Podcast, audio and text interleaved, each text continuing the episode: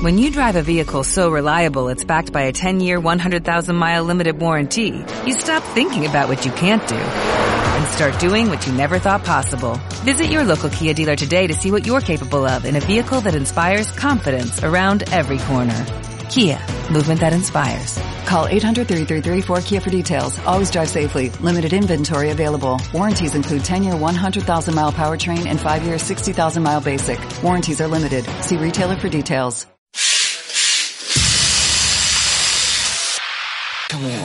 El tatuaje no solo está en tu piel, ahora también en tus oídos. Esto es Tatuaje Libre. Comenzamos.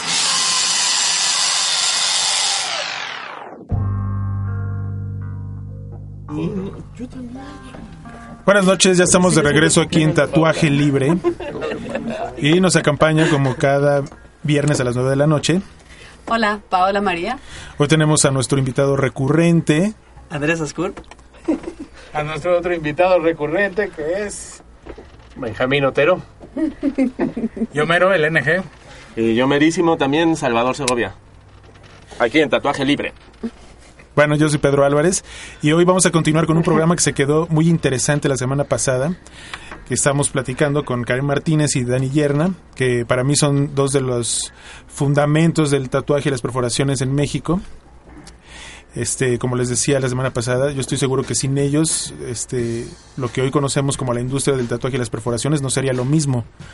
Y estábamos hablando de cómo fue el inicio de, de las primeras publicaciones que ellos hicieron. Ya, hablamos un poco de- del libro Perforaciones Corporales, Rito, Tradición, Moda y Dolor, que fue el primer libro en español en el mundo que se, que se imprimió, que se hizo. eh, obviamente escrito por Dani y por Karen. Pero a la par de esto, o creo que un poquito antes, em- empiezan también a publicar algunos artículos este, en una revista. A ver, Karen, platícanos de esto, ¿cómo fue? Bueno, no, más que en una revista empezamos a hacerlo en los medios, empezamos como a, tocar puertas en los medios y empezamos a publicar algunas cosas, este, mandando boletines a, a las, este, algunas otras revistas y a los periódicos. Ya después de algún tiempo, pues te digo, fuimos tocando puertas en las editoriales y este y ya en la editorial pues, encontramos pues una editorial, como te decía, hicimos hace, hicimos la revista, la primera revista en México que fue la de tatuajes y perforaciones, donde no duramos nada de tiempo porque no se respetaba, se buscaba como el rollo amarillista, y entonces decidimos este empezar buscar la otra casa y encontramos este donde se, se nos respetara y se nos dejara, nos dieran la libertad, y eso fue la de tatuarte, ¿no? Entonces, en Tatuarte duramos más de 10 años publicando una revista sobre tatuajes y perforaciones, cuando muchos de mis compañeros y colegas periodistas me decían, yo podría hacer un artículo, güey, pero ¿cómo podrías, cómo, qué haces para hacer una revista y planear una revista cada mes sobre ese tema? ¿Cómo, cómo la llenas, no? O sea, no hay tanto para dar que quede... Y yo creo que, que hay y sigue dando, ¿no? Nosotros, yo tengo hace cuatro años que no escribo sobre tatuajes, sí escribo sobre otras cosas, pero no sobre tatuajes ni perforaciones. Y, y, y volteo a ver lo que hay y creo que todo es demasiado superficial. No porque yo crea que, que lo que yo hago está más, no, no, no. No digo eso, yo creo que hay cosas bien padres y bien novedosas como, como toda la información que hay en Internet, pero lo que yo creo es que eh, en la revista de, Tatuarte, donde, donde fue nuestra casa, nosotros tuvimos la oportunidad de, de tener los tiempos de investigar. Los tiempos donde nosotros podíamos viajar, conocer a los diferentes tatuadores alrededor del mundo, platicar, sentarnos con ellos, cenar, estar en las convenciones, vivirlo. No solamente robarnos la, la, la imagen por internet, sacar nuestra interpretación y escribir un artículo que se hace en 30 minutos, eso no hacíamos. O sea, a veces un artículo nos podía llevar meses en lo que buscábamos fuentes, o sea, hacíamos cosas con investigación. Entonces, eso yo creo que fue este una diferencia o una una cosa que hoy en día en México no hay.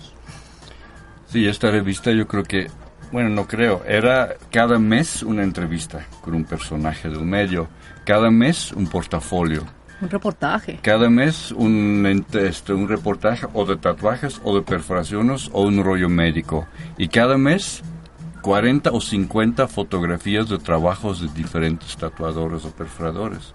Y así era mes con mes, más aparte buscar una buena portada. ¿no? Y así duramos 10 años, 120 números, ¿no? Con ese rollo. Yo, yo quiero decir que eh, parece, suena fácil lo que está diciendo Dani, porque estamos en otra época.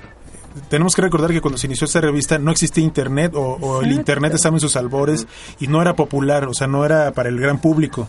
Entonces, eh, hacer una revista, como dice Dani, en la que tuvieras todo este, este número de, de fotografías y este número de investigaciones y de reportajes con, con otros tatuadores, implicaba un esfuerzo diferente al que se tendría que hacer hoy para hacer la misma revista, digamos, ¿no? Porque en ese entonces, pues sí, era todo, o sea, por ejemplo, para, ah, para llenar una galería de trabajos de tatuadores mexicanos, no es lo mismo hacerlo hoy que hay un millón de tatuadores, que en aquel entonces que había muy pocos tatuadores y de esos pocos tatuadores muchos no teníamos la calidad este, al nivel de, de otros países como para estar en una revista y además muchos tenían aún este prejuicio del que hablaba Dani en el programa pasado de que no tú eres burgués y entonces este no no te voy a dar mis trabajos No, y otra eso- cosa, esto no es para nosotros, ti, no sé nosotros qué". dependíamos del correo.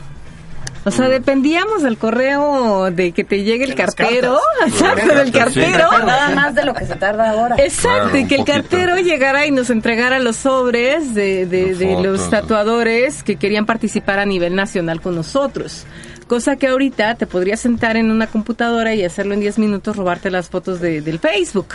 Pero nosotros dependíamos de eso. Lo curioso es que en México no había el número de tatuadores que hay ahora y la calidad artística tampoco era la, la, la más La que hay sobresaliente. ahora, por lo menos, Exacto, ¿no? y la que hay ahora por lo menos. Aparte luego había muy buenos tatuajes, pero nadie sabía retratar un buen tatuaje. También. Entonces también era este pedazo. ¿no? Exacto, no como ahora que también todos tenemos un teléfono, un, un, un, un móvil que nos ayuda con una super mega resolución. Entonces de repente, a lo mejor de, de 20 tatuadores había dos buenos y esos dos buenos tenían una cámara patito y la foto salía con el flash y no se veía su trabajo, ¿no? Entonces era como un caos, no es lo que es hoy tampoco, ¿no? Sí, claro. Hablando, por ejemplo, de esto de las fotografías, yo creo que mi primera cámara, cámara digital la tuve incluso antes que mucha gente y fue después del 2000, de eso estoy seguro. Antes de eso dependías de las cámaras de, de rollo convencionales Sí. y de saber usarla para lograr una buena foto, como Y de decía ir Dani. a comprar el rollo, porque a mí me pasaba Claro. todo el tiempo que ya estaba todo listo. Sí, no, esta sí es la toma, no sé qué, la obturación y la chingada, y no tenía rollo. Yo, no. Y o otra luego, cosa o también luego tomas la foto y crees que está bien. Y cuando ya lo revelas y sí, no No, salió. que tomar unas 10 fotos a ver si salía Y una otra buena. cosa importante es que, por ejemplo, para nosotros, imagínense de lo que estaban hablando, de todo este rollo de las, de las imágenes. Estamos hablando de que la gente en ese entonces no tenía la cantidad de tatuajes que tiene hoy. Entonces nosotros teníamos que buscar hacer una, una portada que llamara la atención, que dijera lo que, que, que en una imagen expresara lo que queríamos decir en un millón de palabras. Y pues en México no había eso. Entonces teníamos que ir a buscar este las portadas a otros lugares. Entonces hicimos a lo mejor ahí algunos convenios con, con este con fotógrafos de otras revistas de Estados Unidos para que ellos nos apoyaran para, para las portadas. Eso pues nos tocó que nos tacharan de malinchistas y de muchas cosas, cuando en México a lo mejor la gente tampoco tenía tatuajes con la calidad de las portadas que teníamos, ni la cantidad de tatuajes que tenían en ese entonces. Al final de cuentas, Estados Unidos es la cuna del tatuaje este, en el mundo. Entonces teníamos a lo mejor que ir y hacer alianzas con otras revistas gringas para poder tener un buen material este, de imagen fotográfico para poderlo mostrar, ¿no? Y eso en, en lugar de resultar a veces hasta ben- beneficioso para, para la gente, para nosotros como Inspirador, editores. Por lo menos. Exacto, inspirador para nosotros, pues fue como decíamos hace rato, ¿no? Como decíamos en el programa anterior, este fue algo que, que fue muy señalado, ¿no? Te comentaba hace rato que, bueno, la, la semana pasada, de cómo, no- eh, cómo eh, tu experiencia, cuál fue, eh, bueno, me imagino, ¿no? Pero la exclusión que, eh, que llegaste a experimentar porque no eras perforadora, no eras tatuadora y todavía ere- eres mujer, ¿no? Encima En de todo Encima de todo. de todo, en todo- encima de todo este rollo patriarcal, toda la cultura patriarcal y el machismo que se maneja dentro del tatuaje, pues, ¿qué, qué hacía Karen, no? ¿Qué era lo que pasaba con Karen? ¿Qué, ¿Cómo era rechazada o cómo era Además de aceptada? muchos corajes, man. Además. Además.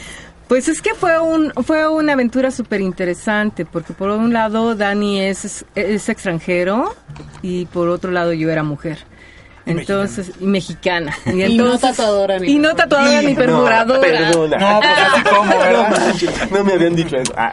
Entonces fue, fue, fue, fue un, un, un reto, fue un, fue un reto súper duro de llevar porque teníamos que estar bien, bien planteados en lo que queríamos hacer, ¿no? Que, por ejemplo, para mí era informar. Y yo me, yo me clavé así, no sé cómo, pero yo lo que decía era, era informar.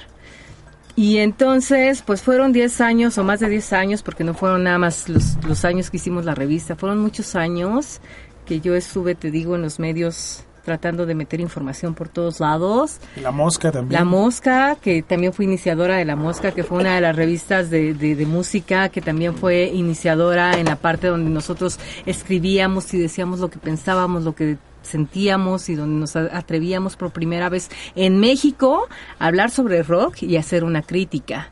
Entonces ya, ya mi inicio con Hugo García Michel y con Fernando Rivera, que fueron como los iniciadores de la, de la mosca, entonces ya ese, e- ellos fueron como esos padrinos míos para, para, para hablar de, de esta cultura de una manera sin pelos en la lengua, ¿no? Al final de ellos, al, al final de cuentas ellos tenían una ventaja que era el género. Eran hombres y estaban dedicados a la música y al rock. En el caso mío, que me salí de ahí y empecé a hacer algo sobre los tatuajes y empecé a meterme ahí, pues fue súper duro porque te voy a decir que mi mayor satisfacción que me dejó el tatuaje es saber que, que como bien dicen, pues a lo mejor puse un granito de arena que dio chance a que se hiciera esa esa bola, de, nieve. y que creciera y que yo la soltara y que dijera, yo ya di lo que podía dar. Porque, ¿por qué di lo que podía dar? Porque sé que puedo dar muchísimo más y sé que, que, que, que si fuera que si fuera como por conocimiento y por, por, por ganas podría dar más, pero me cansé porque en un país donde, donde la seguridad está Cada vez peor. Exacto, cada vez peor y donde los tatuadores no entienden no entienden qué estás haciendo, recibir amenazas de muerte, recibir amenazas de que van a quemar tu casa, de que te van a quemar a ti, que van a quemar tu negocio, que van a tal, pues sí llega en un momento en que en que dices, yo bajo yo bajo, ¿no? Yo termino porque lo que lo que estoy haciendo para el gremio lo ven como una cuestión como personal, ¿no? Muchas cosas que nosotros hicimos en la revista salieron de, nuestros bolsillos, ¿no? Y la gente piensa que a lo mejor porque él dice que tenía unos amigos burgueses, él es burgués, pues la verdad es que no fue cierto, ni es cierto. Si él platicara de su raíz como persona, lo menos que sería es un burgués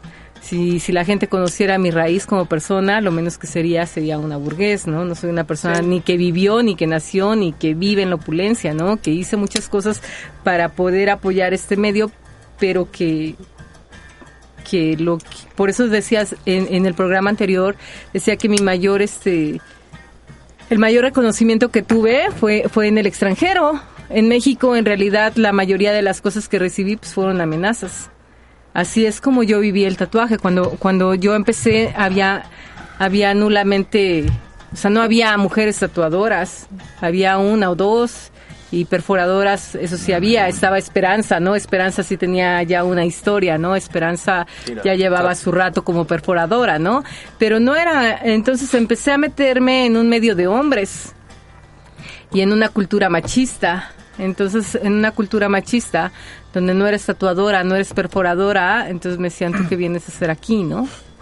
Y entonces fue, fueron 10 años súper padres, súper llenos de satisfacciones pro- este, profesionalmente hablando, pero pues también así donde donde te tienes que amarrar y decir eso es lo que yo quiero a pesar de que de que mi seguridad y de que algunas personas que, que estuvieron porque yo abrí un estudio de tatuajes después porque yo leía leía leía y entonces decía yo quiero tener un estudio de tatuajes este como como dice aquí como es aquí como está pasando esto en Estados Unidos como está pasando en Europa y entonces así así fue que, que abrimos el Piraña y yo abrimos el, un estudio de tatuajes que, que fue Tabu Tatao entonces, entre los dos lo empezamos, después también Piraña y yo no teníamos como los mismos ideales, nos separamos y se, se convirtió en Evolution.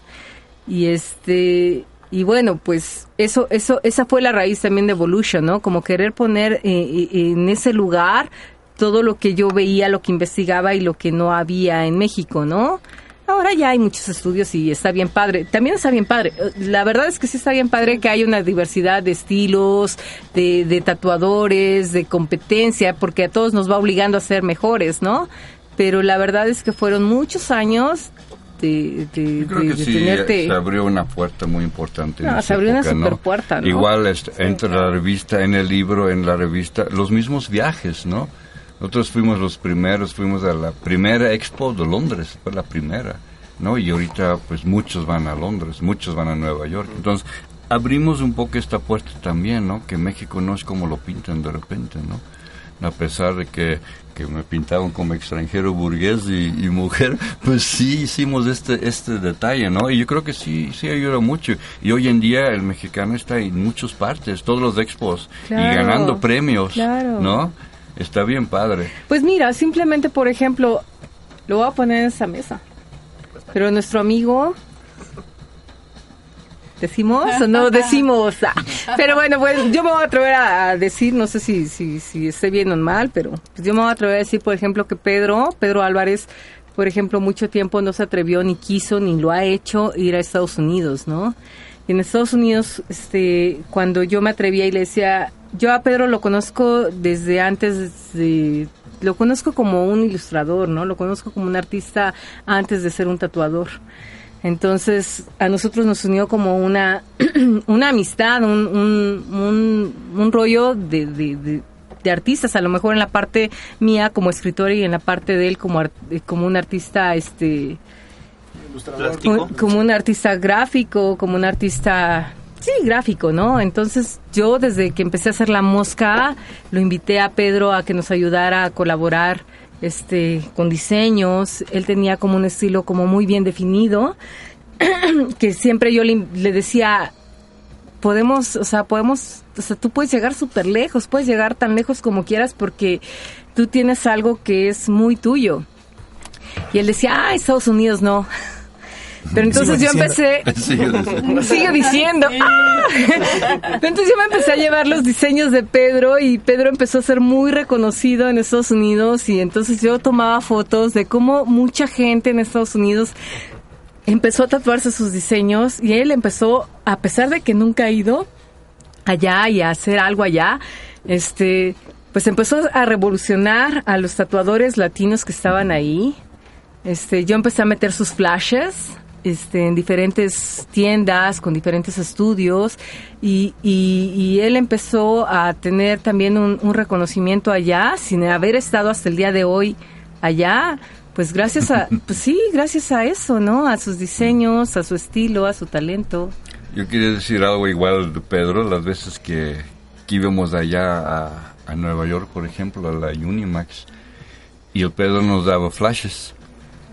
Entonces damos no sé cuántos sets, unos sets de flashes por allá, pues, y se compraban los flashes y bla, bla, bla.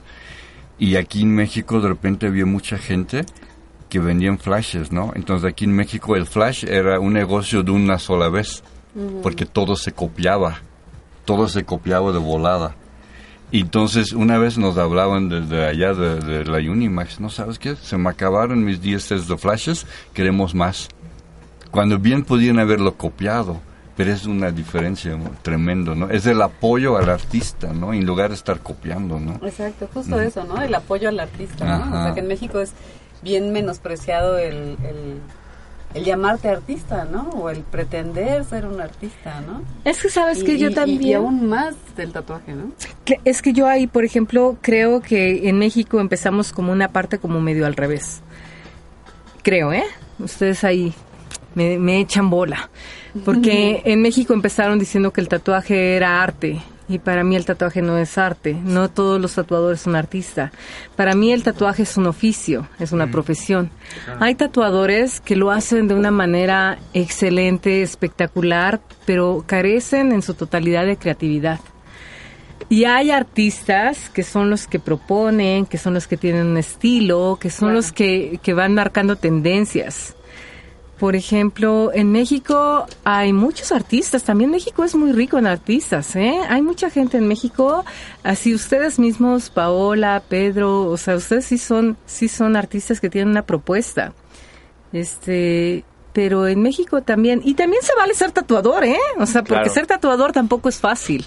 O sea, tatuador también es, es- es- no es cualquier cosa, también así, crear sobre la piel, pues también tiene como su, o sea, más bien, hacer un tatuaje tiene su, su, su valor, ¿no? Y, y bueno, pues pues te digo, eso como retomando lo que Dani decía, de que en Estados Unidos se, se, se respetaba o en Europa se respetaba, yo creo que eso estaba bien padre, aquí no pasaba, y hasta como una anécdota, pues a Pedro Álvarez llegaban y le vendían sus propios diseños, ¿no? La gente que copiaba llegaba y le decía, oye, tengo unos diseños padrísimos de Pedro Álvarez, se los dejo super vara, ¿no los quieres? no me dejarás mentir, ¿cierto o falso? Sí, sí, es verdad. ¿Qué, qué época aquella la del Flash? Ojalá Déjame la- nomás dar a liberación. Pero bueno, este, así fue. Ya pasó, dice. Sí, además antes era también súper divertido porque pues muchos años también fue de que, ¿qué, qué te quieres tatuar? Pues solamente lo que había en la pared, ¿no? Claro. No Sí. había, no había mucha gente que, que ofreciera un tatuaje personalizado, no había gente que, que te ofreciera alternativas más allá de lo que había en la pared. Entonces eso hacía tatuadores. Entonces de repente eso está bien interesante y bien divertido porque los tatuadores ah, fueron como, digo, los artistas fueron revolucionando el tatuaje, fueron haciendo como propuestas, ¿no? De pasar a unas líneas y a, y a colores sólidos, de repente empezaron a hacer otras cosas más allá de anclas y más allá de las mujeres desnudas y más allá de, de una pantera, a hacer a lo mejor un retrato, a hacer de repente este un hiperrealismo, este empezar a generar no no no y a, y a romper con decir, "Ah, es que el tatuaje es una moda." No, a romper con eso y decir, el tatuaje sí es arte por parte de la gente que está creando arte, ¿no? Y a crear como tendencias y a crear estilos. Entonces ahora ya puedes decidir como con quién quieres tatuarte. No como Dani que decía, pues yo me quiero tatuar, ¿quién tatúa? Sino ahora que existe todavía, ¿no? Y a mí también de eso me parece bien. existe y existe, yo creo que al 90%. Yo creo que hay una, o sea, la gran mayoría de la gente que se quiere tatuar no sabe que se quiere tatuar. Eso es una realidad. Entonces va como con quien sea. Yo creo que también hay un sector bien pequeño que sí está buscando a un tatuador por su estilo cualidades, ¿no? Sí, y por su cualidades en el arte. Pero yo creo en ese sentido, también en lo que estabas diciendo hace un momento, yo creo tatuarte también es un parteaguas, ¿no? Porque los tatuadores mexicanos a partir de tatuarte empiezan a tener más contacto con, con otros, con trabajos de otros, de, con tatuadores de otros países, ¿no? Yo recuerdo mucho la tendencia hacia Gaia Hutchinson, por ejemplo, hacia Paul Wood, que ustedes, o sea, ya existía obviamente esa información, pero era muy difícil encontrarla, ¿no? O era muy caro comprar esas, esas revistas que había en algunos puestos ahí de periódicos ahí medio escondidos y clandestinos en, en Tasqueña, por ejemplo, yo me acuerdo que las íbamos a conseguir, o en Metro Xola, ahí había uno también.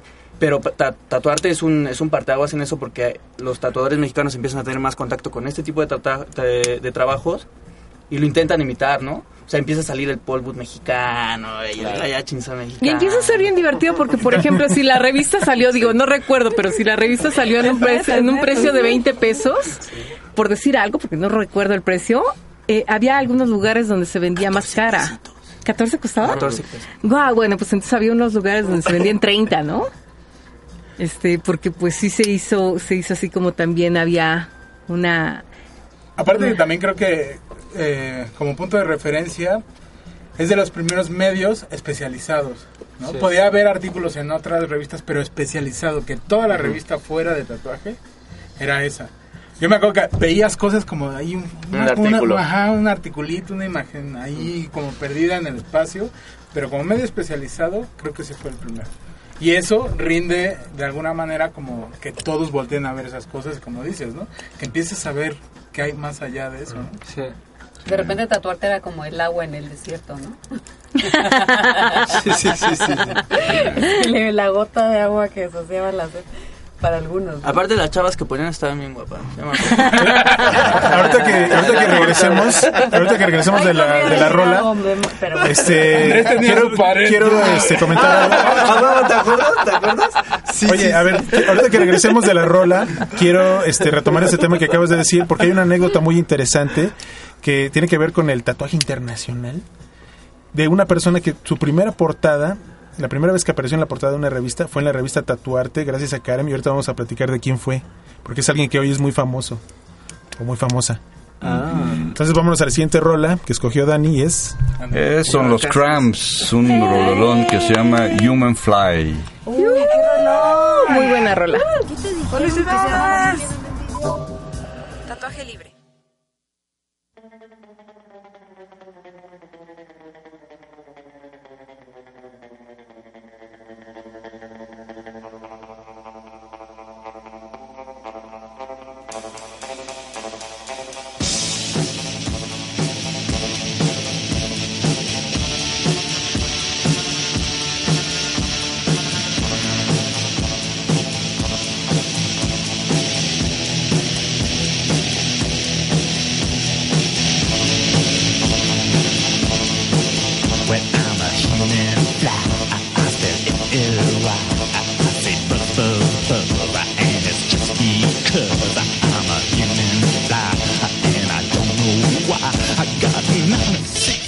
96 tears and 96 eyes. I got a garbage brain that's driving me insane, and I don't like the ride. So push that best aside, and baby, I won't care, 'cause baby, I don't scare, 'cause I'm a reborn maggot using gene warfare.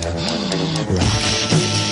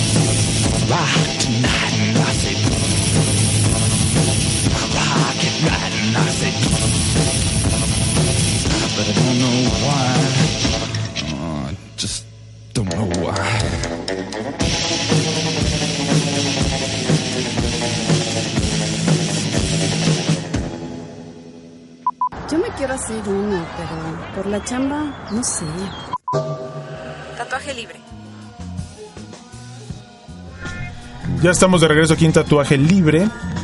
Estamos platicando de, pues, de la historia de, de Karen y de Dani. Y, y les- yo les decía que yo sé por ahí que hay una anécdota eh, respecto a las chavas que decía Andrés que estaban muy bien, que salían en la, en la portada de la revista. Muy bien, mano. Que, y ya, ya también Karen nos platicó cómo no era tan fácil como hoy conseguir a estas personas para que estuvieran en la, en la portada de la revista. Yo estoy seguro que hoy en México hay muchas mujeres que ya están suficientemente tatuadas y con tatuajes de calidad y que están bien guapas y que podrían ser portadas de la revista, pero en ese entonces no había ninguna así. Y eh, teni- había que ir a... Claro, había que ir a Estados Unidos, había que ir a Europa y, y era difícil conseguir estas, estas, este, estas fotografías, ¿no? Pero en, en esta búsqueda que, que Dani y Karen hacía, eh, a ver, este, Karen, cuéntanos cómo fue que descubriste a una persona. Pues estábamos en una convención en Estados Unidos cuando yo de repente... Ay, cuando yo de repente... ah, no, había una chava que tenía... Susto que me llevé. Exacto, había una chava así que pues llamaba como la atención por varias cosas. O me llamó a mí en particular la atención por varias cosas. Ella era así como súper guapa, era como muy, muy carismática, tatuaba súper padre y hablaba español, ¿no? Entonces para mí era como muy fácil porque mi, inglés era muy malo. Entonces ya llegué yo a preguntarle si ella aceptaba hacer alguna una portada y entonces ella se emocionó muchísimo y dijo que sí, pues órale va, ¿no? Vamos a hacer la portada. Y entonces fue la primera portada de Kat Von D. Entonces, este, ella estaba como súper contenta de que nosotros la hubiéramos como, pues, invitado a hacer esta portada. Y en su página de internet de ella, en ese momento como tatuadora, pues estaba, estaba su portada, ¿no? Era así como, ah, me invitaron a la portada. Y entonces estaba como súper agradecida. Y esa portada para Kat Von D, pues, representó que, como yo decía hace rato, que la revista y todo nuestro trabajo tenía más impacto en el extranjero que en México, pues eso representó para ella que la vieran. Y de ahí vinieron algunos programas y vinieron otras revistas y vinieron muchas cosas para ella, ¿no? Que ella, digo, está bien padre que por lo que yo decía, ¿no? Que es una persona que tenía todas las de triunfar, ¿no? Porque una cosa que ella sí tiene muy marcada es como la humildad, ¿no? Es una chava como súper sencilla, ¿no? Y este... Y pues ahí está, ella siempre puso esta revista en su página, en todos lados, como, como su primer como su primer paso, ¿no? Como lo que le logró, lo que, lo que hizo, que ella fuera reconocida en el, en el medio del tatuaje, no en México, porque en México pues ella no vive, más bien en su medio internacional, ¿no? En Estados Unidos, la, la, la portada que le dio apertura a su vida en la televisión y en los medios, pues fue tatuarte, ¿no? Qué cagado. Sí, súper curioso, porque en México, por ejemplo, las chavas que tenían tatuajes muy grandes, Dani recordará esa historia de la chava que tiene, hay una portada súper bonita de una chava mexicana Ah, sí. que se veía súper conservadora. Si la veías en la calle, jamás se te hubiera ocurrido darle un flyer de, de ¿te quieres tatuar o perforar? La chava decía, oigan, así se acercó a nosotros y dijo, puta, yo soy toda tatuada, pero que no se vea mi cara ni que se parezca a mí porque en mi casa no saben que soy tatuada, ¿no? sí, entonces, sí, además en su casa no sabían y es una de, nuestro- de nuestras portadas también más bonitas y más Sí. representativas, ¿no? Y nunca salió su cara. Y no tenía una chacharita, tenía toda, Toda la la espalda, y espalda. todo. Y en su casa no sabían. Siempre estaba con el suéter, manga larga, todo en su casa. Sí. Oye, ¿recuerdan quién hizo estos tatuajes? Uy, no, no. Hay que checar las revistas y seguramente por ahí dice. Ay, sí, sí. ¿Eh? Oye, a ver, hablando de, de las primeras revistas que hicieron, yo recuerdo que la, la revista Tatuajes y Perforaciones, en, en el primer número, si no me equivoco, convocaron a muchos tatuadores de aquella época a posar para las fotografías de, de- de- que aparecieron en esa revista, ¿no? Que como les decía, en aquel entonces no había mucha gente tatuada y, y la gente tatuada no tenía tatuajes grandes ni de tanta calidad. Entonces, pues yo creo que los tatuajes, más, la gente más tatuada eran los pocos tatuadores que había en ese entonces. ¿no? Sí, pues de la primera época, pues quienes salieron ahí, yo creo que estaba el Cake, yo creo, el Cake, el Foco, Chacal, ¿no? Y pues así, ¿no? Pues era muy poca gente, ¿no? Entonces, pero pues ya poco a poco se fueron incorporando, ¿no? Pero al principio la galería de los 50 fotos no era de 50, ¿no? Era a lo mejor dos o tres páginas, ¿no? Y esto fue creciendo y creciendo, ¿no? Pero al principio sí era bien complicado.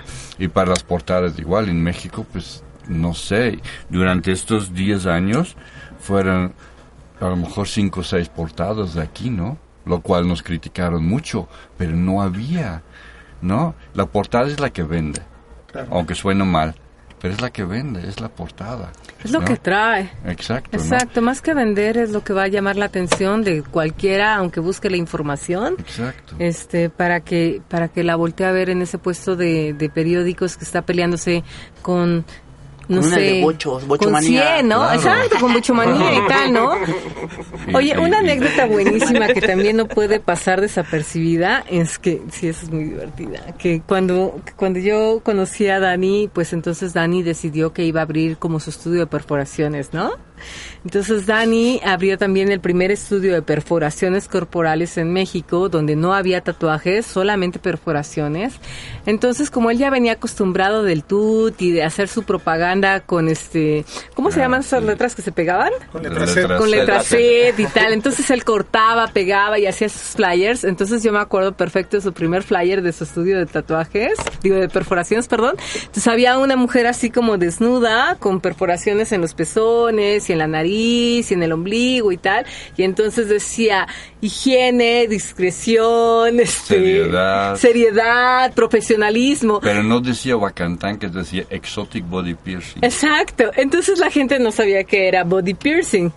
Y pues exotic, entonces le hablaban y pensaban que tenía que ver así como con chavas, ¿no? Ah, sí, sí, seguro. Sí, me Entonces decían, hablaban. oye, ¿Y cuánto- necesito una chica. ¿Cuánto el masaje? ¿A cuánto el masaje? Una menos perforada de ahí. Yo quiero esa chica que trae los- las perforaciones en los ¿Y es completo el masaje? Exacto, entonces eso, eso era muy divertido porque Sí. pues él hacía sus, sus volantes a mano y pues entonces eso de poner así una chica con un arete en el ombligo y era el primer estudio en México que solamente se, se, se dedicaba exclusivamente a eso, pues a lo mejor la gente tenía como más claro en la mente que era un tatuaje pero no lo de las perforaciones, ¿no?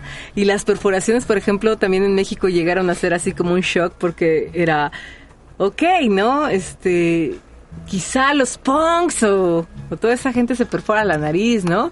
Pero no sabían del ombligo, de los pezones, ya que decir de los genitales que hasta yo misma me desbañé.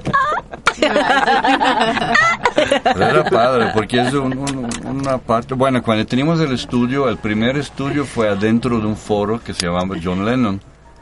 Entonces ahí se juntaban los fans de los Beatles todos los sábados. Yo ahí perforando. Era un cuarto oscuro como aquí más o menos. Y mi primer sillón profesional era un sillón de estos de, de los camastros, camastro. ¿no? Y lo, eh, y lo foré bien chingón, Ah, así bueno. con, con, con una tela de vaca, un peluche, vilmente, ¿no? Bien higiénico, ¿no? Bien higiénico. y le colgó unos Fácil de zapatitos. limpiar. Y así empezamos, ¿no? Y, y la caja de, de- de aretes que yo tenía para, para perforar la caja, yo creo que hoy en día traigo más piezas puestas de lo que yo tenía para vender. Pero así, así era antes, ¿no? Y este cuarto oscuro no tenía... Pues en esta época, como era fotos de rollo, no la verdad no tengo fotos de eso, pero sí es algo tremendo, ¿no?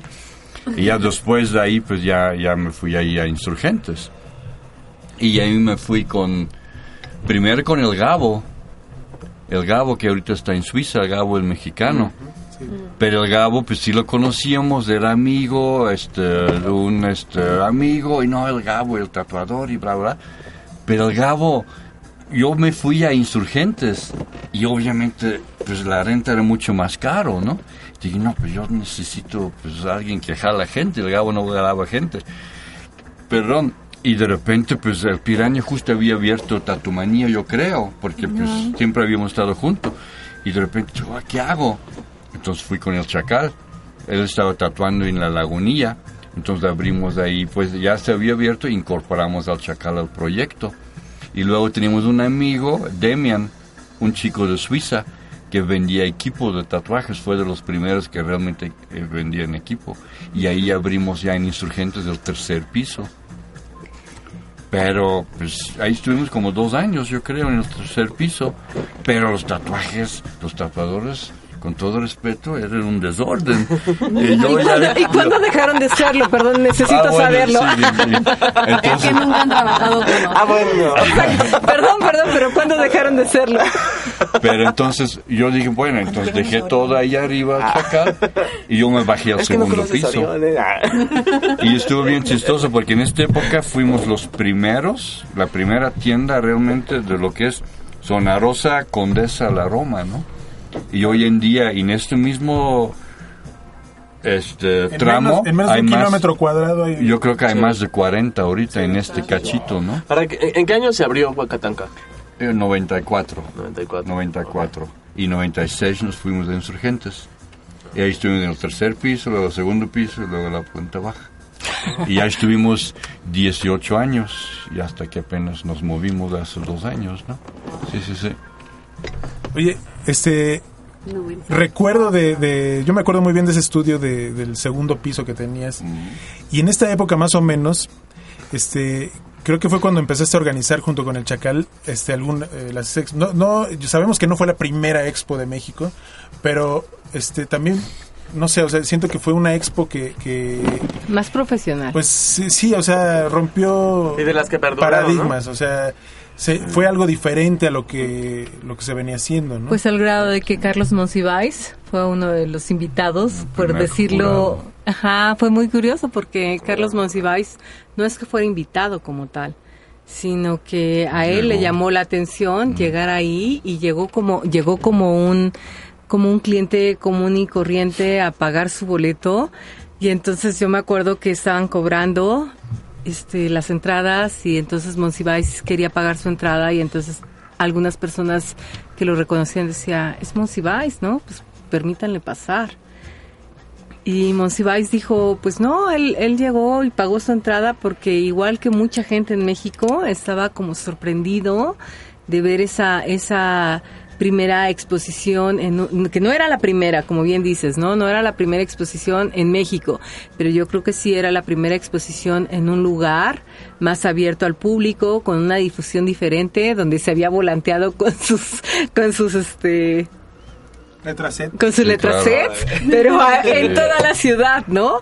Tan en toda la ciudad que, que pues que había una fila de gente esperando pasar, ¿no? Cosa que ahora ya pasa también en las en las convenciones, no no actualmente ya pasa en esas convenciones, pero para Es normal. ya es normal, ¿no? Exacto, eso ya es normal, pero en esa época Yo creo que, pues yo me acuerdo, en- bueno, no me acuerdo de este expo, pero en el 93 hicieron una expo, yo creo que el Hueso y el socio Chacal por ahí, Humberto, de esta época, hicieron una en el 93 en una casa. En el 94, cuando yo ya tenía el estudio, me invitaron al expo de Tepito, que era el socio, el chino y el Chacal. Y de ahí, pe- pero era ahí al aire libre todo. Y yo me acuerdo que empezó a llover. Yo perforaba ahí y estaban de repente, yo perforé, ahí perforé el hueso, el pezón, parado en la lluvia. Bien romántico. Sí, ¿no?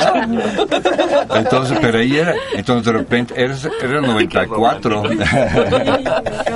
y de repente yo digo, no, pues tenemos que hacer algo mejor, ¿no?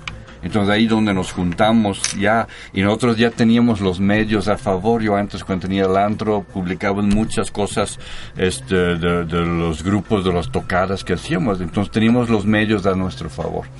Entonces digo, bueno, nada más voy a cambiar de tema y, y, pues ella me ayudaba con todos los boletines y los mandábamos a todos los mismos medios que me publicaban antes de rock, ahorita, y había periódicos que Javier Velasco, por ejemplo, nos publicaba página completo de periódicos y en la Reforma nos dieron dos páginas completo, porque era la primera expo ya como más organizado, con, con boletines de prensa y, y pues sí fue algo impresionante, ¿no? Y de ahí fuimos para arriba, ¿no? Y la expo, pues yo duré 10 años con Chacal haciéndolo, después él siguió su camino, pues, pero yo seguí 10 años y tuvimos invitados increíbles que marcaron historia en México, ¿no?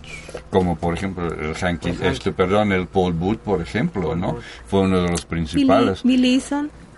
El Billy Eason, que, que un personaje que era de los más influentes de Estados Unidos, que tenía revistas, que tenía el Expo de, de Atlanta, de Carolina, de- ayudaba en Filadelfia. Y aquí nosotros, la verdad, lo trajimos y ni sabíamos bien, bien quién era. ¿Cómo se y lo llevamos canadiense? en el metro, lo llevamos en el metro al mercado Sonora. Sí, sí. Casi se nos desmaya en el mercado de Exacto. Sonora y lo tuvimos que sacar del metro y llevar en taxi, Sí. pero pues nosotros lo llevábamos a Y vamos a, a la Kate Hellenbrand, que, que es algo de nombre de la vieja escuela. La ¿Cómo se trataron de de secuestrar aquí en México. Sí. Y ¿Esa vez? hizo- Sí, sí, sí, sí. esta vez hizo un relato en la esquina en Inc. de tres páginas donde Sobre- dibuja su, su viaje en el taxi, así como colgado de una puerta que se trató de brincar del taxi. Todas esas historias, ¿no?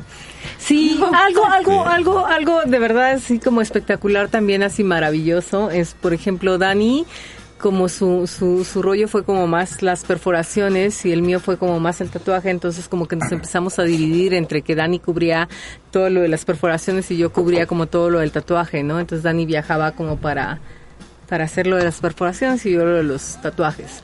Entonces eh, me recuerdo perfecto una vez en, este en Canadá, en Toronto, donde estaban muchos tatuadores que eran como las vacas sagradas a nivel internacional.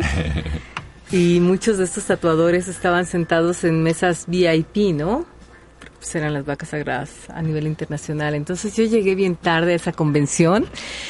Pues yo había andado de shopping y conociendo la ciudad y jajaja. Y entonces cuando llegué, exacto, porque no? Soy mujer. ¿Y- y quién no? ¿Y quién no? y cuando llegué decía, ¿y yo dónde me siento, no? Entonces, a pesar de que había va- varias mesas VIP, pues había una mesa todavía más más especial, Es súper bien. la ultra mega VIP, donde estaba toda esta gente, toda esta gente que había marcado una historia no solamente en, en Canadá, sino también este en Estados Unidos, todos estos señores que que, que, que son unos íconos para el tatuaje. y entonces no- me dijeron, pues tú, tú te sientas con ellos, ¿no? Entonces para mí, de verdad que esa, esa convención y ese, ese honor, pues era así como lo más grande que me ha podido pasar en mi vida, la verdad, ¿eh? Porque, porque yo decía, yo- o sea, ¿por qué Paul Bot que estaba ahí presente no estaba ahí, no?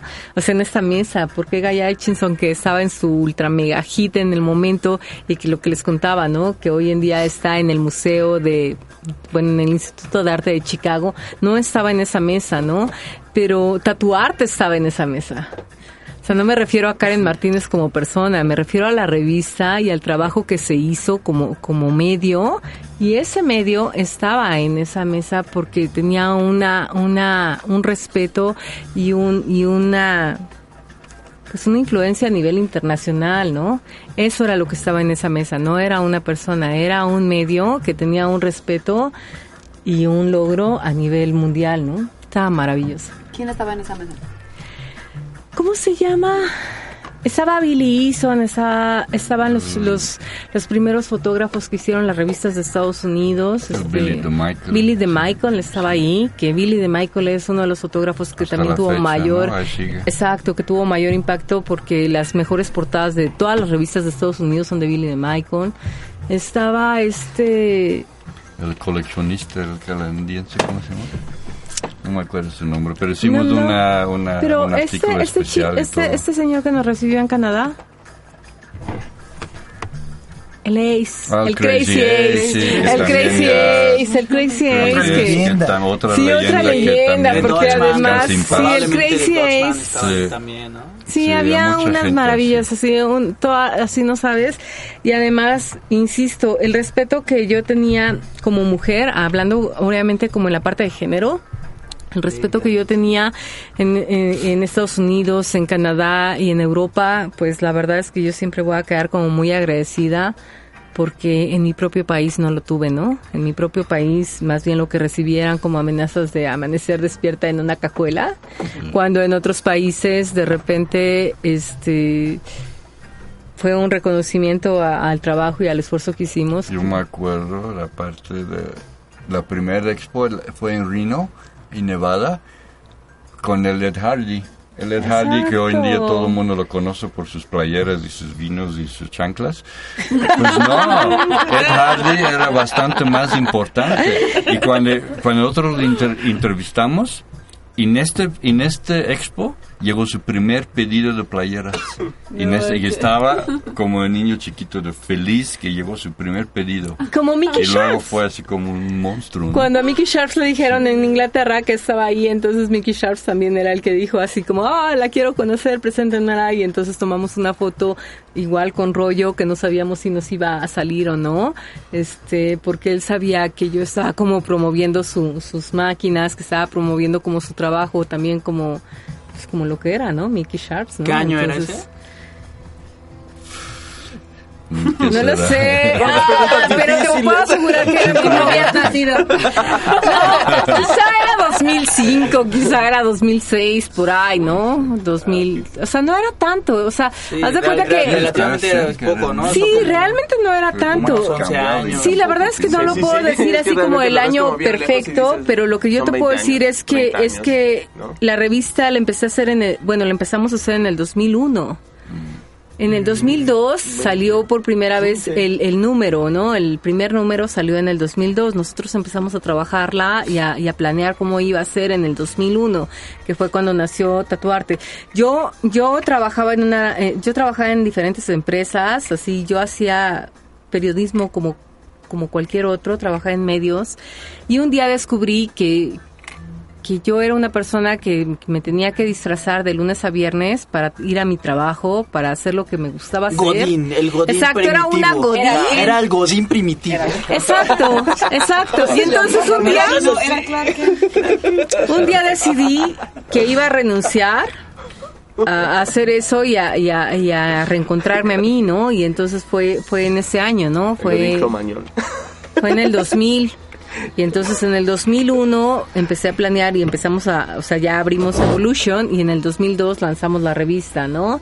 Y en esos años del 2000, o sea, es que no es tanto tiempo. Estás hablando del 2002, estás hablando de 14 años y en 14 años el impacto en cuanto a tecnología ha sido lo ha en los- impactante. En los últimos 5 o 6 años. Exacto, el impacto en cuanto a materiales es impactante, el, el impacto en cuanto a estilos de tatuaje, o sea, todo es una Yo miro Con la, revolución. vida de, con la vida de mi hijo, ¿no? O sea, de, nuestro- de nuestros hijos, que el, el hijo de Dani es de la misma edad que, que nuestro hijo y, y de que él nació para acá, esto ha cambiado de una manera impresionante, ¿no? Los últimos viajes que Pedro y yo hicimos fueron justo ese año que yo estaba embarazada y la cosa seguía como, pues sí, evolucionando, pero Paso a paso. tranquilamente, Tranquilamente. digamos, de una manera normal, ¿no?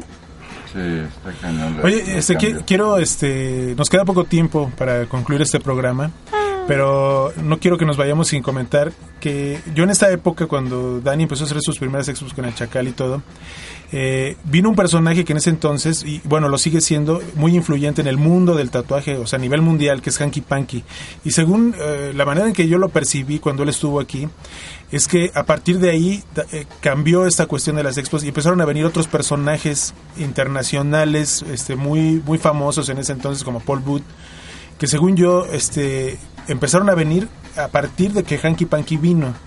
Eh, ¿Sabes qué? Hanky Panky sigue hablando de eso, lo tiene Claro. súper presente. Porque él, para él, en- en- o sea, te lo digo porque incluso va a, va a salir, eh, se los anuncio, ah, va a salir una, una biografía que está haciendo una, una colega holandesa, este, va a salir una biografía pronto de Hanky Panky, pero va a estar bien chingona porque como que va a hablar también de otros aspectos sobre la vida de Hanky Panky. Pero él, él habla sobre esa convención como es un parteaguas para él. O sea, él, él, él aquí, él, él, él dice que él, que él realmente encontró algo en, en el tatuaje, se sorprendió de cómo era la escena en el tatuaje super underground y así como bien agresiva de alguna manera, pero que eso a él le, le, le emocionó bastante pues, por, por, por el oficio, ¿no? Y como dices, también todos sabemos que a partir de él empezaron a venir, se, como Claro. que se aventaron a venir más artistas internacionales, solamente porque Hanky Panky, ese personaje del tatuaje, vino a México. Y además también cambiamos una, una parte que también como que movimos un poco, fue no solamente en las convenciones, sino en los seminarios. Justo, justo quería decir eso. Yo eh, alguna vez les, pre- les, este, les platiqué en un programa que para mí la- el, lo primer, el primer seminario que hubo, o algo parecido a un seminario, que tal vez fue un poco improvisado, no fue muy planeado, pero fue el que dio Hanky Panky en el estudio del Cake, que estaba donde ahora es Ganesh, en la zona rosa, se llamaba Tattoo Age. Yo trabajaba ahí con Cake y en, y en ese estudio que era un poco más amplio, este, llegaron pues una, una gran cantidad de tatuadores que en ese entonces estaba, estábamos este, en México, que éramos pocos a comparación de ahora. Pero ahí Hanky Panky nos dio una especie de plática, seminario, que para mí fue la primera vez que pasó algo así en México. No sé cómo lo ¿Acerca de qué fue? o qué? Sí, fue así súper improvisado. Este, y sí hablaba un poco, yo supongo que de máquinas, calibraciones, colores, técnicas, ¿no? Pero igual era, éramos varios. Bueno, yo andaba ahí de disque traductor, porque pues, lo conocíamos de un museo de antes, ¿no? Pero sí, pues quienes fueron, fue pues, como 15 personas, ¿no? Tampoco fueron tantos, pero estuvo muy interesante. Y este fue ahí, pues, y yo no me acuerdo qué año habrá sido, pero sí fue una plática súper improvisado, ¿no? Fue antes de la convención donde vino Paul Booth. Fue en 93, creo, ¿no? 93, entonces fue antes de la DEX, entonces sí fue como la primera plática, ¿no? Entonces estuvimos ahí involucrados un poco en eso también, ¿no? Y lo mismo, no sé cómo andamos de tiempo, pero podemos hablar cuatro Todavía, programas todavía. más. Pero, pero esto mismo Hagámoslo. pasó, esto mismo pasó en las perforaciones. Vine a Alicia Cárdenas de Denver, que era en esta época como la presidenta de la APP, y también vine de vacaciones y este, también hablamos la primera disque conferencia de perforaciones y fue al lado de Evolution, un restaurante un restaurante cubano y fue la primera plática oficial de perforaciones y de ahí pues empezamos a hacer todos los seminarios también, ¿no? Entonces, pues todos lados, no sé, lo hemos buscado y tratando de, de- dar información a todos, ¿no? Sí, exacto. Exacto, yo creo que yo creo que eso fue como lo más enriquecedor que nosotros yo creo que pudimos poner. Este nuestra parte a lo mejor de Dani la parte como profesional y de mi parte como la parte de información, ¿no? Yo sigo insistiendo, yo no soy tatuadora ni perforadora, pero yo creo que si algo hice fue mi parte periodística, pues es lo único y en lo más que yo me he dedicado, ¿no? En los otros medios donde he escrito, así podría ser la revista de moda una Cosmopolitan, este, siempre ha sido sobre ese tema, ¿no? Yo nada más, no sé si esto va para otro programa o no, Yo pero, que sí. pero lo que sí quiero decir, ahorita hemos hablado de muchos personajes, ¿no? De, Hanky Panky, de, de Paul Booth, de, de, de Bob Tyrell, Bob toda esta bandita, ¿no? Yo tengo imágenes en mi tienda autografiados de ellos, ¿no? Y hay gente de la nueva bandita, con todo respeto, que no saben quiénes sean. Eso me da pena me da pena. Si vives de eso, investiga un poquito, un poquito de historia, ¿no? Ese es, es parte de...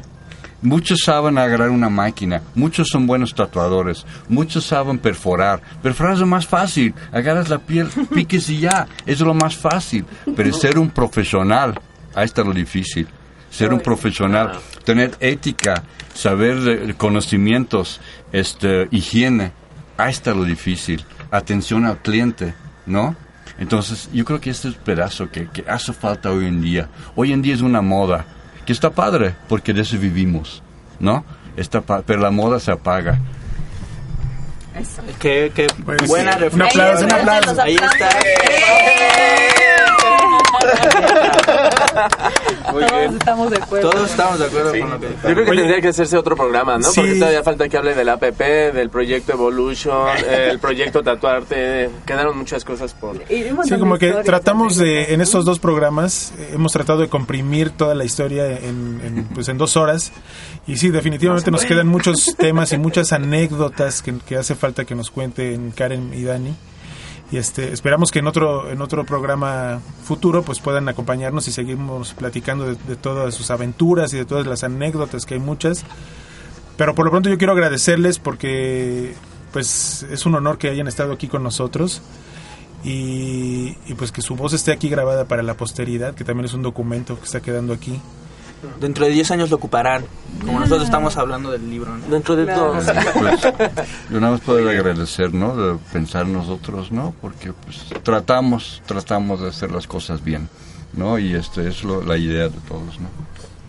Bueno, pues este, pues ya nos están cortando. Pues yo les doy las gracias por habernos invitado, ¿no? Gracias por Ma- mañana a las 3 de la tarde la La repetición. semana pasada tu cumpleaños. ¿Quieres que sigamos festejando? Por eso, es que los no se enteraron que es un festival. ¿Qué pedota? Ahí viene Navidad. Pero eso no cuenta.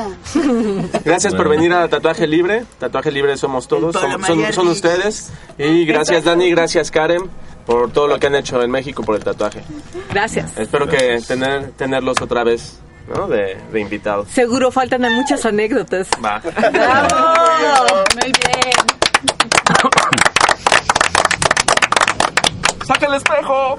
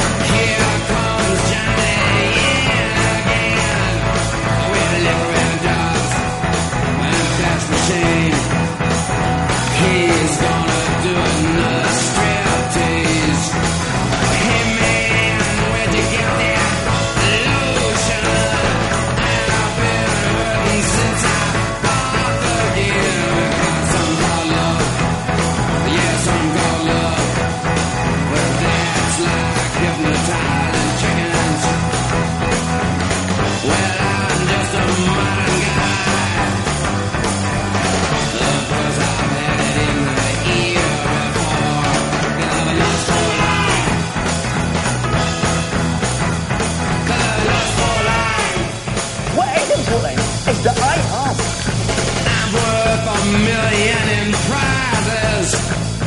Oh, in my torture film. Drive a GTO. Wear a uniform. A line of government loan. I'm worth a million in prizes. Yeah, I'm through with sleeping on the sidewalk. No more beating my brains. No more beating my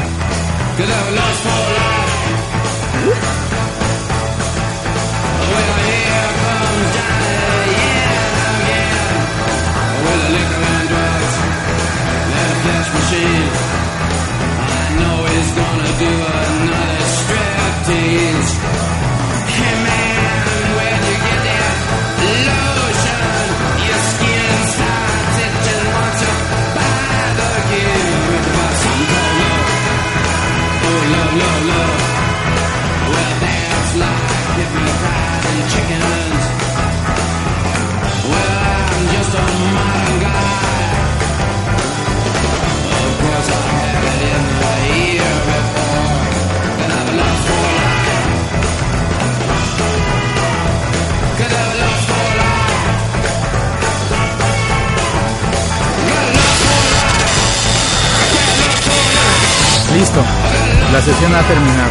Tu próxima cita es el viernes a las 9 de la noche. Tatuaje libre. Por Circo Volador Radio.